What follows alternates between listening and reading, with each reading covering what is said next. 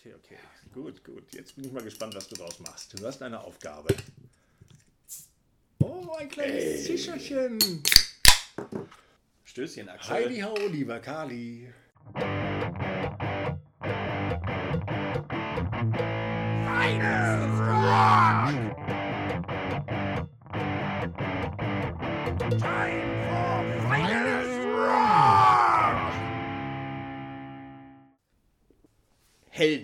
So kann man es vielleicht in ein Wort packen. Helden, ich hätte jetzt gesagt Herzensmusiker. Herzensmusiker ist auch schön. Helden ist aber auch nicht schlecht. Beides. Also es geht darum, dass wir beide geguckt haben, welche Musikanten, die unser Leben begleiten, sei es musikalisch oder auch privat, die den Soundtrack dafür machen. Ich hatte letztes Mal ja auch schon ein bisschen was über Phil Lynott erzählt, aber es gibt noch jemand anders, der mir sehr am Herzen liegt, ein Herzensmusiker, ein Held, der seit Beginn meiner musikalischen äh, Karriere mich begleitet und eben tolle Sachen macht und deshalb müssen wir darüber reden, genauso wie wir über deinen Herzenshelden reden werden. Ganz genau. Und ich hatte auch schon in einer Folge mal über Ken Mary erzählt, der mir sehr am Herzen liegt. Und heute ist es noch jemand anderes, der mir auch sehr am Herzen liegt. Heute Valentinstag oder so ein Scheiß? Eigentlich nicht, aber es eigentlich müsste es sein. Gut, dann lass uns doch mal über Rocker reden. So. Ah, In diesem Fall würde ich sagen, wir starten mit deinem Herzensmenschen, Helden, dem guten Richie Blackmore. The Man in Black.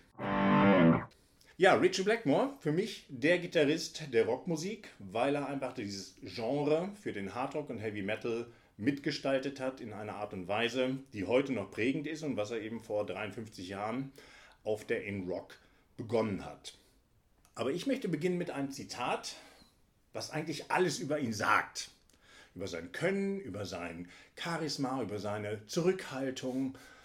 Und zwar war es, dass Anfang der 70er ein Journalist ihn fragte, ähm, Sie, Herr Blackmore, ähm, wie würden Sie sich einschätzen als Musiker? Und er antwortete, ich kann jedem verdammten Gitarrist den Arsch abspielen.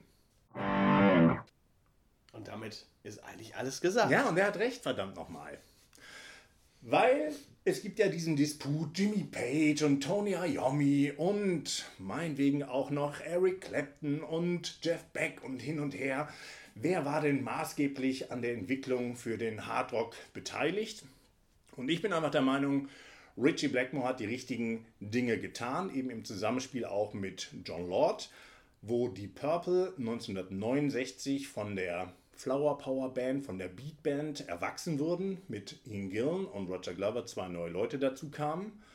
Und als sie sich im Juni 1969 mit dieser Besetzung im Proberaum eingeschlossen haben für vier Wochen, gingen sie rein als eine Band, ja, mal gucken, was rauskommt. Und sie kamen als die, die Purple wieder raus, die in Rock in der Tasche hatte oder wesentliche Teile davon und sind davon, äh, sind damit gleich auf Tournee gegangen, haben viele Konzerte gegeben und damit eben für mein Empfinden dem Hardrock den größten Dienst erwiesen mit diesen Konzerten und mit dem Album In Rock.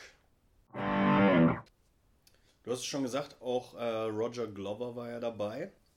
Ähm, ich habe nochmal geguckt seit dem letzten Mal, diese ganzen Reinkarnationen von Deep Purple irgendwie. Äh, mach 1, Mach 2 äh, und so weiter und so weiter. Das ist doch kein Gillette. Äh, so werden die doch aber genannt, oder nicht? Du als Mark. Purple-Fan? Mark? Ja. Nicht mach. Ich dachte, mach. So Ja, wie Gillette. ja, mach. Mach. So wie Mach 1, Mach 2 und so weiter. Ja, Mark One eben Ja. mit ähm, Mark Evans und diesem Tralala und dann Genau. eben mit Roger Glover. Und die, die klassische Mark II-Besetzung ist die mit Roger Glover und Ian Gillan. Äh, Roger Glover am Bass und Ian Gillan am Gesang. John Lord an Keyboards und nicht zu vergessen Ian Pace, der einfach auch immer tolle Sachen damit reinzaubert, eben mehr macht als der 0815 Schlagzeuger, sondern durch intelligentes Spiel die Songs aufwertet, auch die einfachen Songs. Ja, und vor allen Dingen durch sein äh, rasantes Spiel, muss man ja sagen. Äh, Speed King und so weiter, das, was äh, Ian Pace da abzieht, ist schon äh, abgefahren. Muss Ja, schon sagen. ganz brauchbar. Ja. Äh, ich habe äh, eine Rockpalast-Aufnahme von 85 äh, noch vor Augen. Da spielt er ein äh, 15-Minuten-Solo. The Mule, ja. Abgefahren. Ja, das ist, glaube ich, das Video, wo Ian Gillen mit so einem roten Lederanzug da rumrennt und die Palme von der Bühne wirft, weil er wieder betrunken ist. Ja. Ich meine, jetzt sollte man keine Steine schmeißen. Also das kam da häufiger vor. Oder es gibt da diesen wunderbaren Auftritt auch von 85 in Networth auf dem Festival, wo Ian Gillen total Unsinn redet und total hackedicht ist, was man an seinen Ansagen auch hört. Und Richie Blackmore, der eine gewisse Hassliebe eben mit Ian Gillen, äh, die die beiden verbindet, und da nicht immer ganz amüsiert war, wobei die haben sich dadurch auch immer zur Höchstleistung aufgestachelt, wo Richie Blackmore sagt, also euch Kasperköpfen oder gerade dir ihn, dir zeige ich es mal und ich spiele nicht nur anderen Gitarristen den Arsch ab, sondern dir vor allen Dingen, du, spiel, du spielst mir hier nicht die Show, ich zauber hier mit der Stratocaster alles hin. Genau, auch noch ein ganz wichtiger Wechsel. Er hatte vorher hatte so eine, ähm, eine Gibson und dann, als der Song heavier und, und schwerer und wow wurde, kam die Fender Strat ins Spiel und ist sein Markenzeichen, weil er davon ungefähr 748.000 Dinger zerdeppert auf der Bühne. Aber wir bleiben ja nicht bei Deep Purple stehen. Nein, nein, nein, nein. Er hat ja Wobei noch vielleicht gemacht. noch ein Ja. Ding ganz kurz, bevor eben Deep Purple für Richie Blackmore das erste Mal Geschichte wurden, fällt mir eben ein, wo wir von Gitarrenzerdeppern reden, gibt es dieses wunderbare Video von ähm, California Jam. Das war im Sommer 74 auch mit Black Sabbath waren dabei und ELP und ganz 100.000 Bands. Und Richie Blackmore war angepisst wie, wie blöde, weil man ihm zugesagt hat, hey, du kommst erst auf die Bühne, wenn es dunkel ist. Und dann hat sich alles verschoben und sie haben gesagt, hey Richie, komm jetzt auf die Bühne. Nein, ist noch hell, ich gehe nicht auf die Bühne, so ein Scheiß. Und dann sind sie doch so bei der Dämmerung auf die Bühne und er war richtig sauer und hat dann auf eine Art und Weise erst so eine Kamera zerlegt und hat dann die halbe Bühne abgefackelt, weil er seinem Roadie gesagt hat, ja komm, tu mal ein bisschen Benzin. Ach komm, nimm alles. Und diese Szene da zum Schluss bei, ähm, bei Space Truckin', wo dann die ganze Bühne da in Flammen aufgeht, wo Ian Pace die Brille wegfliegt und Richie Blackmore von der Bühne gefegt wird, weil er das ein bisschen unterschätzt hat, die Macht der, des Feuers. Und da musste er auch ganz schnell verschwinden, weil der wurde dann auch polizeilich gesucht ein paar Jahre, weil das hat den Behörden gar nicht so gefallen, dass er da beinahe eben halb Kalifornien abgefackelt hat. So ein bisschen Spinal Tap Moment. Bisschen Spinal Tap. Also absolut sehenswerte Szene, wie Richie Blackmore da die Bühne zerholzt und dann noch die, äh, seine Ems da ins Publikum wirft und völlig da sein Ding macht. Es ist unglaublich. Naja, also die Purple, die erste Phase von Mark II, eben von 1969 bis, 75, nee, bis, bis 73, wo dann äh, Mark III kam mit David Coverdale und Glenn Hughes, auch ein gern gesehener Gast bei unseren Podcasts. Und gab dann noch zwei Alben mit denen und eben dieses California Jam. Und dann wollte Richie Blackmore, sagte, wisst ihr was, ich hätte Bock jetzt hier so einen schönen Coversong zu machen vom alten Kumpel von mir, Black Sheep of the Family. Und die anderen sagten, was soll denn der Scheiß, das machen wir nicht. Sagte, doch, dann mache ich das halt alleine. Und er dann halt ins Studio und eine der Vorbands, die bei Deep Purple immer dabei war, waren Elf.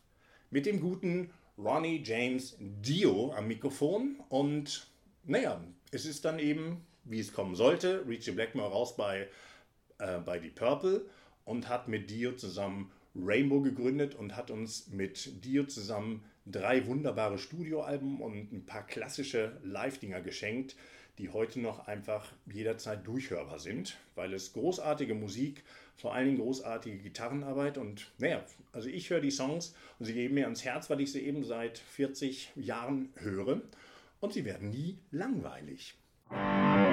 Und in dieser Besetzung ist ja auch der 74er Auftritt in München, Rainbow. Äh, 77, genau, wenn 77, ich korrigieren darf, ja, ja. 70, äh, 77 mit Bob Daisley äh, am Bass und Cozy Powell am Schlagzeug. So Ein klein ist die Welt. Scheiß, den die da abziehen. 77 ist es, genau. Ja, aber hammerhart. Auch ein denkwürdiger Auftritt, weil sie kamen zu spät, weil irgendwas war auch mit Knast und ging hin und her und Polizei wurde festgehalten und sie sollten, keine Ahnung, irgendwie um 7, 8 sollte es normal losgehen und es ging erst um 12 los. Und die ganzen Fans sind geblieben und auch die Ausstattung ist geblieben, also sie haben es einfach normal gefilmt und es ist ein Hammerkonzert, weil Richie Blackmore live einfach sein Ding durchzieht. Und was ich an ihm mag, er kann schnell spielen, er kann aber eben auch gefühlvoll spielen. Und er hat dieses, ähm, ja, diese Gabe, die richtige Note zu finden zur richtigen Zeit. Und das nicht zu übertreiben, dass er halt sagt, ich spiele nur schnell oder nur langsam, sondern macht eben genau das songdienlich, wie es halt gerade passt. Da hat er ein unheimlich geniales Gespür, finde ich. Und das macht ihn ähm, ja so einzigartig, weil das können nur ganz, ganz wenige Gitarristen und er ist einer von denen, die es einfach richtig gut können. Schön gesagt. Du hast ihn aber auch ein paar Mal live gesehen. Und von diesen, wir hatten es letztes Mal schon eruiert, ich glaube acht oder neun Malen, die du Richie Blackmore schon live gesehen hast. Was war dein Highlight? Richtig. Also das erste Mal war 87 in Hannover mit Deep Purple und das letzte Mal war vor äh, fünf Jahren in München, wo er nochmal Rainbow oder so eine Rainbow, nennt sich Rainbow-Truppe, so eine Söldnertruppe zusammengehauen hat. Aber das Beste war Rainbow 1995, wo er dann bei Deep Purple wieder raus war und gesagt hat, oh gut, mache ich halt Rainbow auf ein neues mit Doogie White am äh, Mikrofon. Und Greg Smith am Bass, wenn ich das hier nochmal einwerfe. Ja, das darfst du machen, interessiert aber keinen.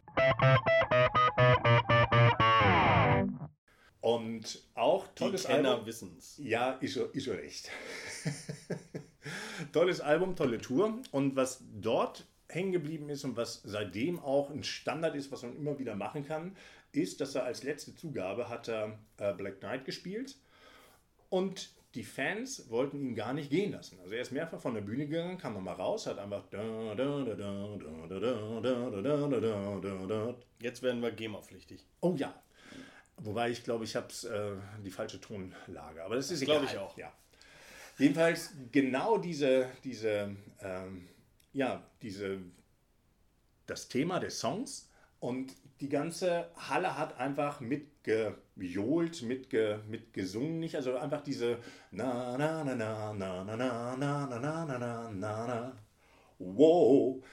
Und das Konzert war schon lange vorbei und beim Rausgehen haben alle noch weiter gesungen, weil sie alle noch so beseelt waren von diesem tollen Auftritt. Band war in Topform und einfach beseelt, das mit Black Knight, was auch wieder ins Herz gegangen ist und was beim Rausgehen die Massen einfach noch am Leben gehalten hat. Also das ging tatsächlich über den Parkplatz hinaus und du hast immer die Leute noch weiter singen hören mit Black Knight. Das war total genial. Sind wir wieder beim Thema Herz. Oh, es ist doch heute Valentinstag. ja? Ich glaube schon. Valentinstag der Musik. Ja. Also, wie gesagt, meine Beziehung zu Richie Blackmore ist einfach, er trifft die Töne in mein Herz, da haben wir es wieder. Und das ist immer das Entscheidende. Ich verstehe natürlich nicht, wie andere Leute sagen können, ja, es gibt aber viel bessere Gitarristen, das ist totaler Quatsch. Das ist Quatsch. Hat er auch selber gesagt. Ja, hat so, er selber genau. gesagt. So. Vor allem, weil er jedem Gitarristen den verdammten Arsch abspielen kann. Also, für mich ganz wichtiger Musiker, aber fragen wir doch mal, wen hast du denn so auf der Pfanne, lieber Kali, zum Valentinstag? Ich habe Jack Bruce dabei. Und ich möchte. Für die, die ihn nicht kennen, wer, wer ist das? Was macht er? Warum? Und weshalb? Ich, ich will mal, ich, ich steige mal so ein und dann komme ich dahin, äh, wo kommt er her, wo könnte man ihn herkennen, warum, wieso und so weiter. Ich möchte aber mal so einsteigen. Jack Bruce ist der Grund, warum ich Bass spielen wollte und singen wollte. Und zwar beides zur gleichen Zeit. Nicht Lemmy, nicht äh, Geddy Lee, keine Ahnung, sondern Jack Bruce. Jack Bruce. Jack Bruce. Und zwar, es gibt eine WDR-Festnacht. Die wurde 93 zu seinem 50. Geburtstag aufgezeichnet. Die haben mehrere Tage im äh, Kölner E-Werk aufgenommen. Mit dem Who is Who wurde aufgefahren. Gary Moore ist dabei und so weiter und so weiter. Simon Phillips am Schlagzeug, Ginger Baker.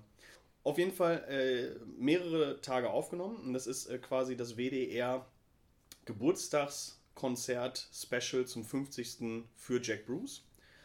Und zwei Jahre später, 95, wurde das im WDR nochmal äh, übertragen, plus noch so ein paar Specials drumherum mit irgendwie einer alten Doku und noch irgendwie ein, zwei anderen Konzerten und so weiter. Und dieses Konzert, diese WDR-Nacht, die da lief mit diesen ganzen Jack Bruce Specials, hat mir mein Vater damals auf Video aufgenommen.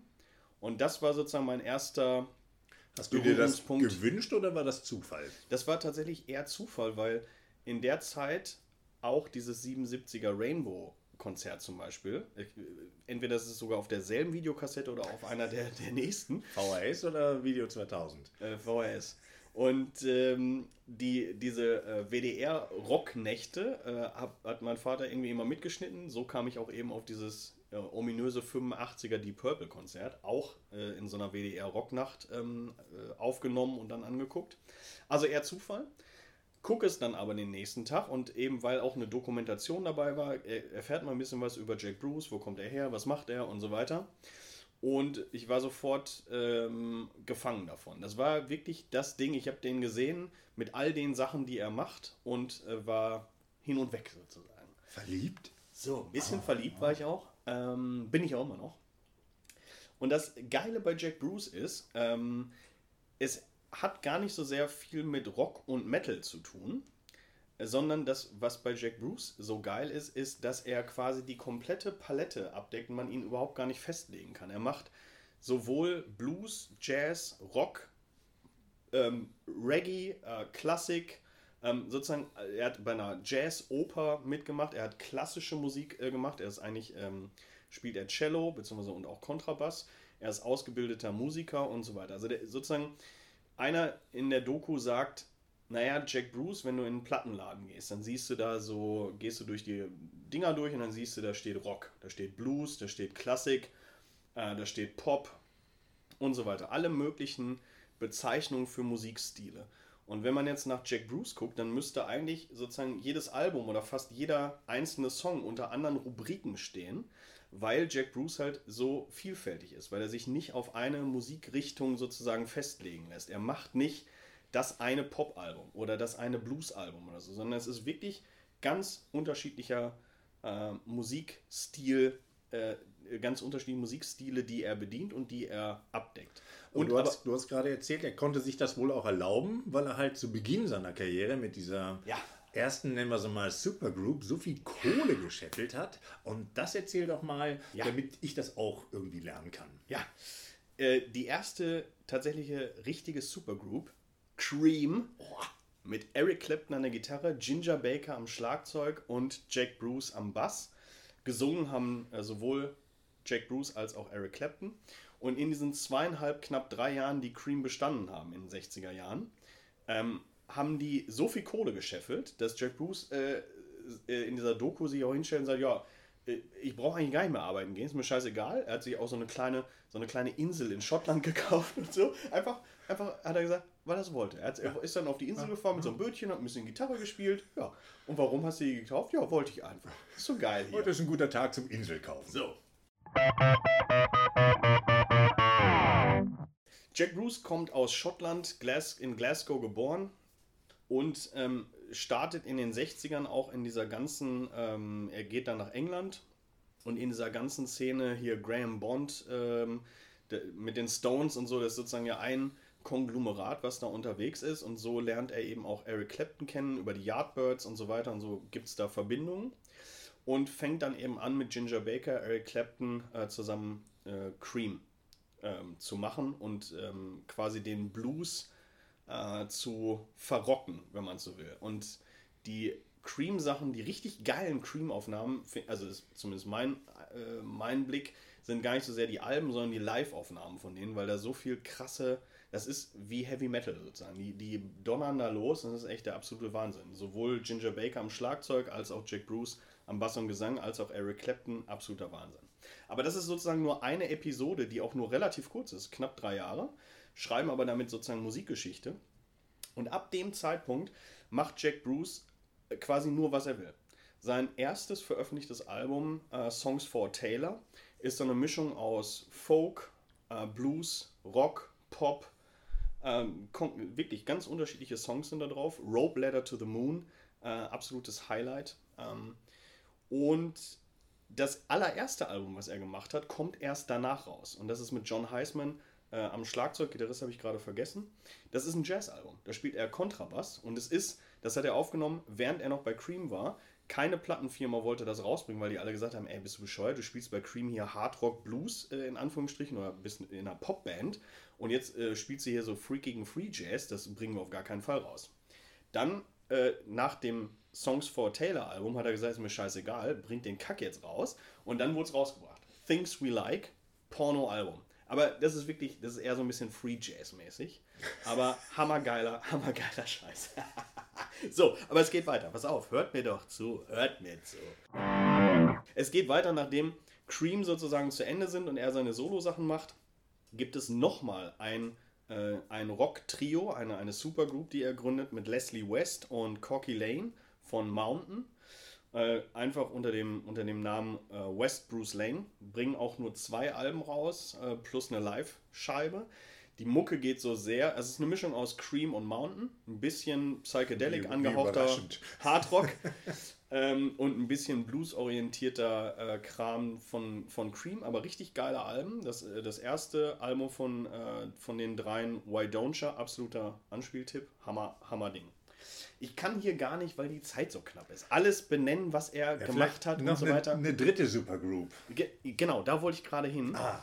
Eine dritte Supergroup, dann äh, 94, 93. 93, Mit den- 94. Ja, mit den Zahlen, weißt du, komm, hör doch. Ja, wobei ich glaube, oh du Scheiße, du hast recht, glaube ich.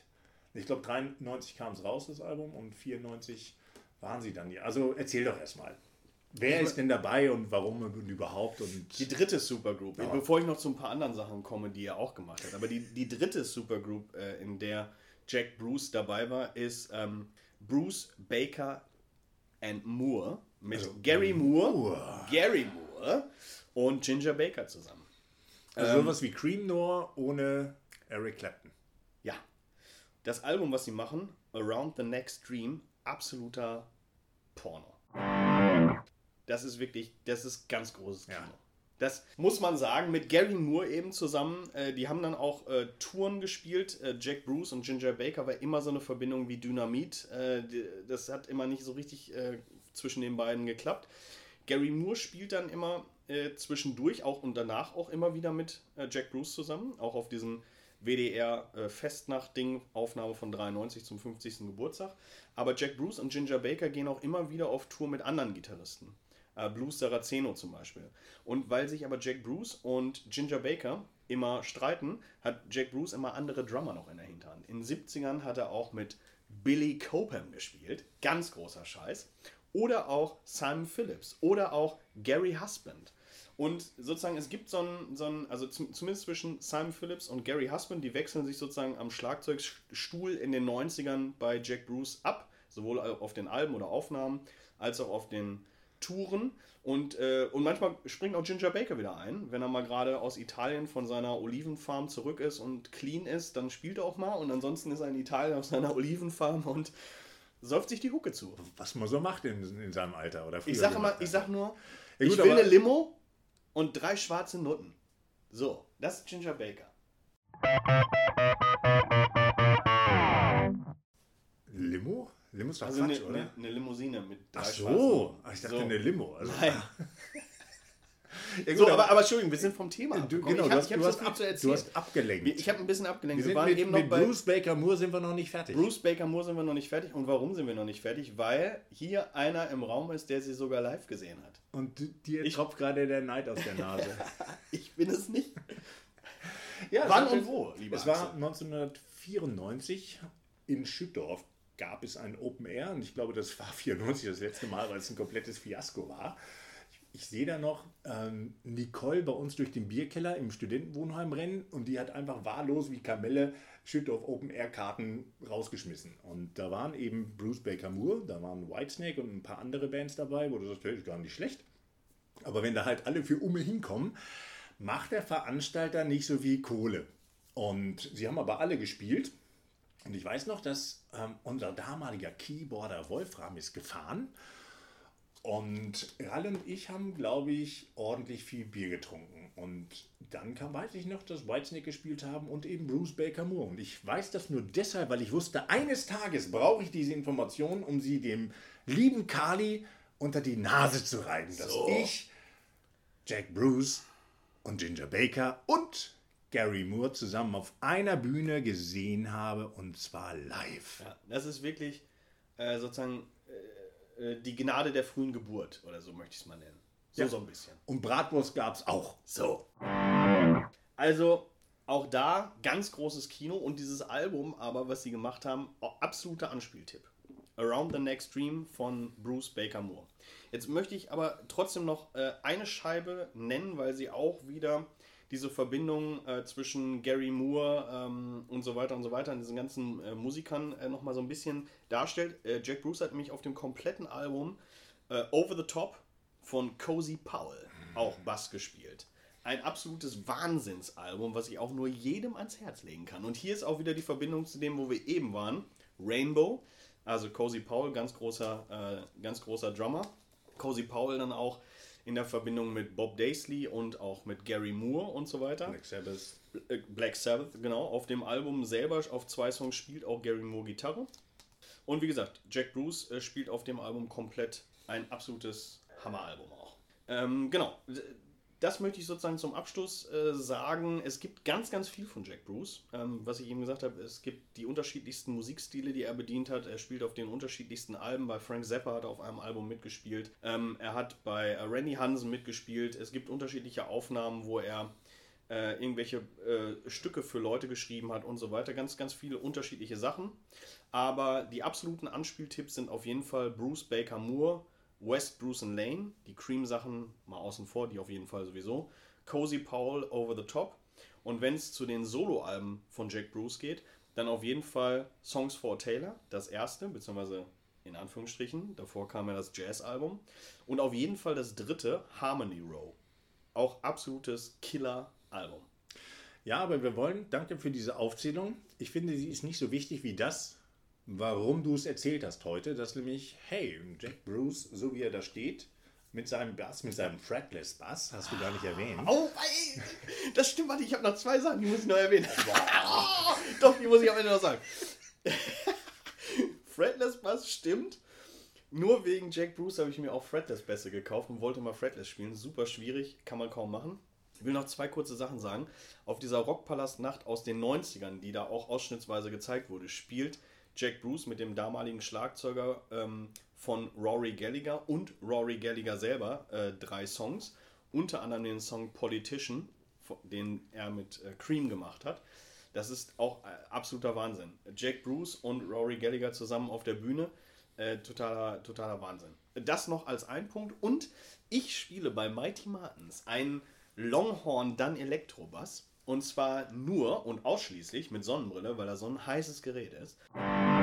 Und zwar ausschließlich, weil Jack Bruce den bei Cream-Aufnahmen gespielt hat. Ein äh, dann Elektro Longhorn Bass. Naja, und wenn man keine Sonnenbrille trägt, dann verstimmt sich das Ding sofort, ne? So ist es. Ist das klar. wissen einige von uns. Aber Longhorn, du bist doch so ein Zwerg. Wie willst du das Ding tragen? Das ist ein Short Scale Bass. Ah. Ja. Longhorn Short Scale. Ja, kleiner Bass. Kleiner ah, Bass. Okay. Leicht, sehr leicht. Äh, wir machen Fotos. Genau, aber zusammenfassend einfach nochmal die Idee. Du hast ganz viel erzählt und viele Anspieltipps, aber ich glaube, das Entscheidende ist, da einfach nochmal das rüberzubringen, zu sagen, was, was hat es in unserem, wir nehmen es nochmal mit diesem abgedroschenen Herzen. Ja.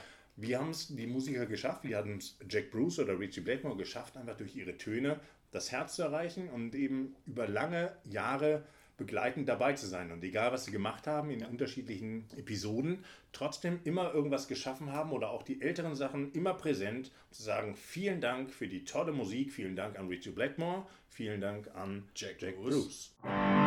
Ja, das ist ein schönes Schlusswort, Axel. In diesem Sinne, schaltet auch nächstes Mal wieder ein, wenn es heißt Finest Rock!